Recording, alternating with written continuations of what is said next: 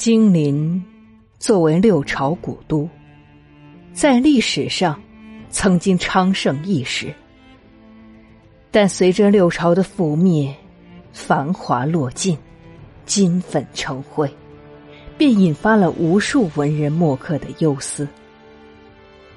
刘禹锡的《金陵怀古组诗》首首经典：“那山为故国，周遭在。”朝打空城寂寞回，朱雀桥边野草花，乌衣巷口夕阳斜等。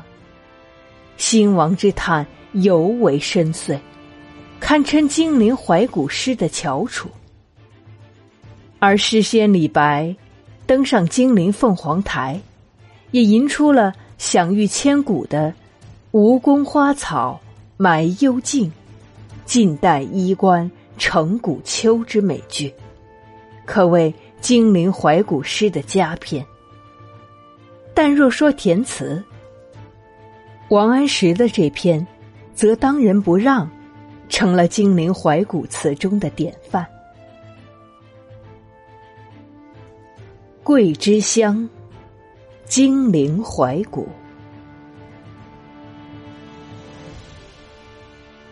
登临送目，正故国晚秋，天气初肃。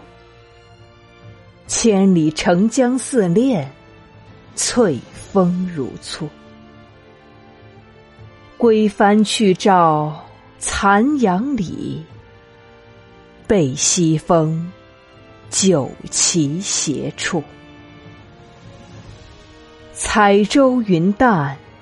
星河路起，画图难阻。念往昔，繁华竞逐。叹门外楼头，悲恨相续。千古凭高对此，漫皆荣辱。柳巢旧事随流水，淡寒烟，芳草凝绿。至今商女时时犹唱后庭遗曲。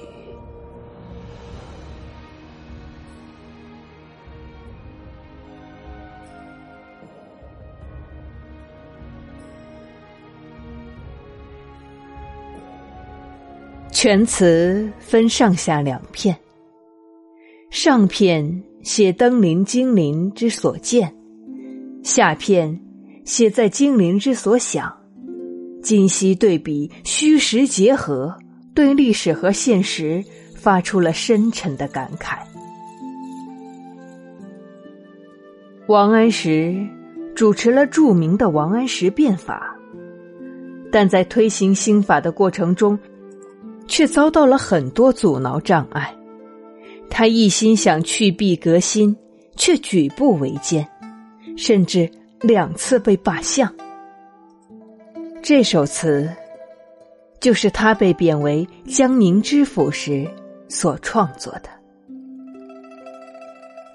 登临送目，正故国晚秋，天气初肃。千里澄江似练，翠峰如簇。他登上金陵城头，满怀心事，举目四望。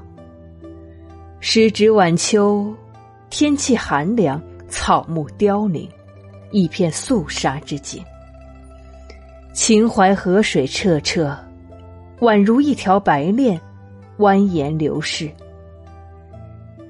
远山如黛，簇簇而立，从平面到立体，一幅精灵秀美的江山图画，生动的呈现于眼前，是那样的雄浑辽阔，而又萧瑟苍茫。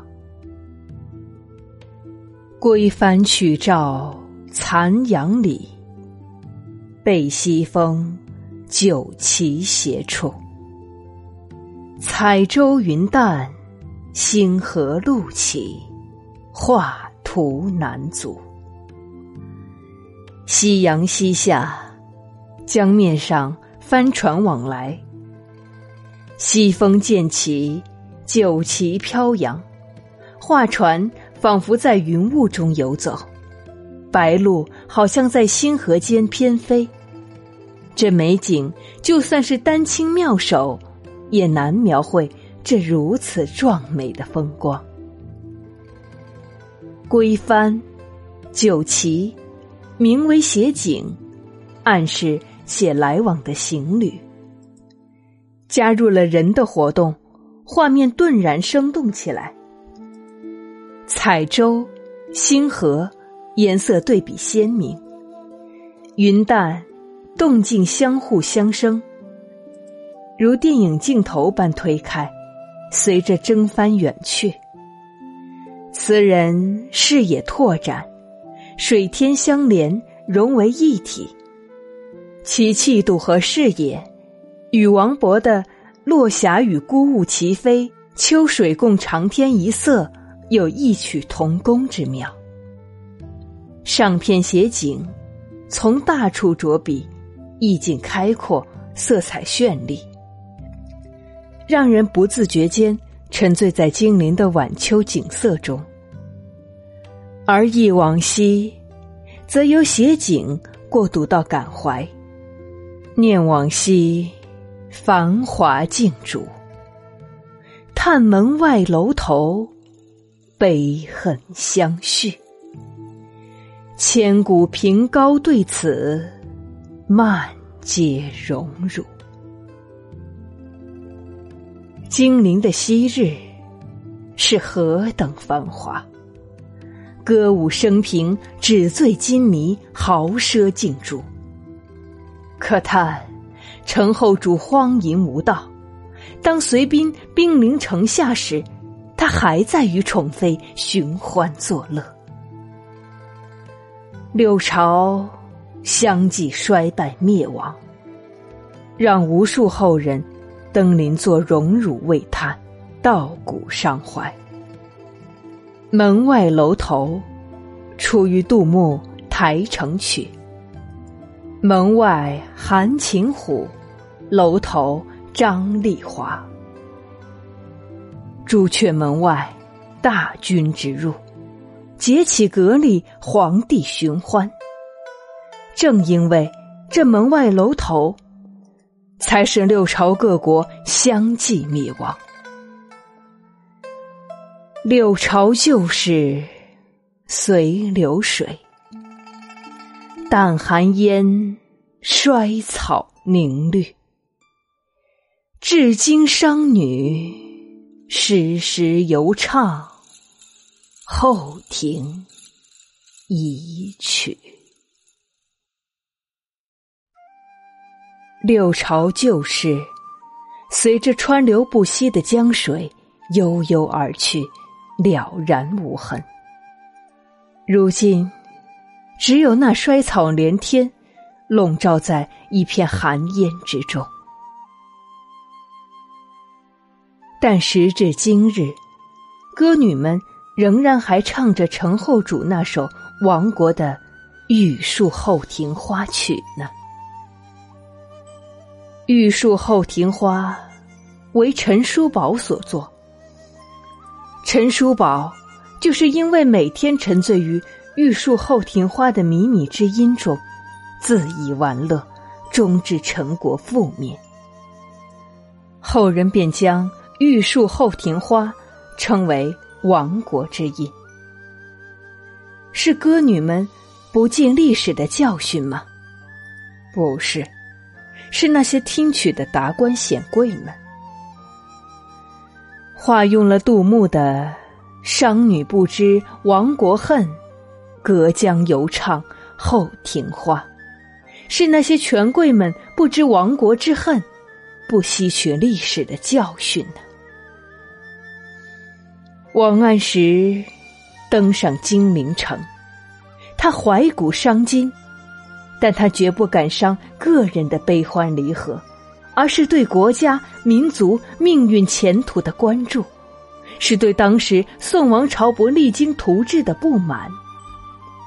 这是一个政治家的真知灼见，其境界非一般文弱书生所能及也。王安石不但是政治上的改革家，也是文学上的先行者。当时的北宋文坛虽已涌现出晏殊、柳永等一批名家，但还没能突破词为砚刻的禁锢。风格纤巧柔弱，而王安石一袭五代旧习，不再只把词当做一种以生之作。他词风刚健，为苏轼等人的豪放派登场奠定了坚实的基础。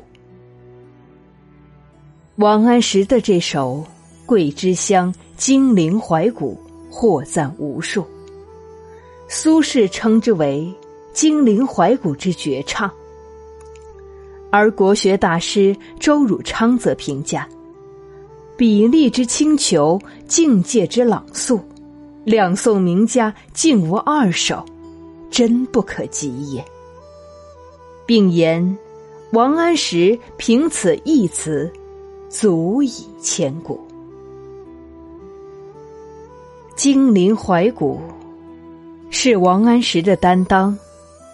也应是我们的家国情怀。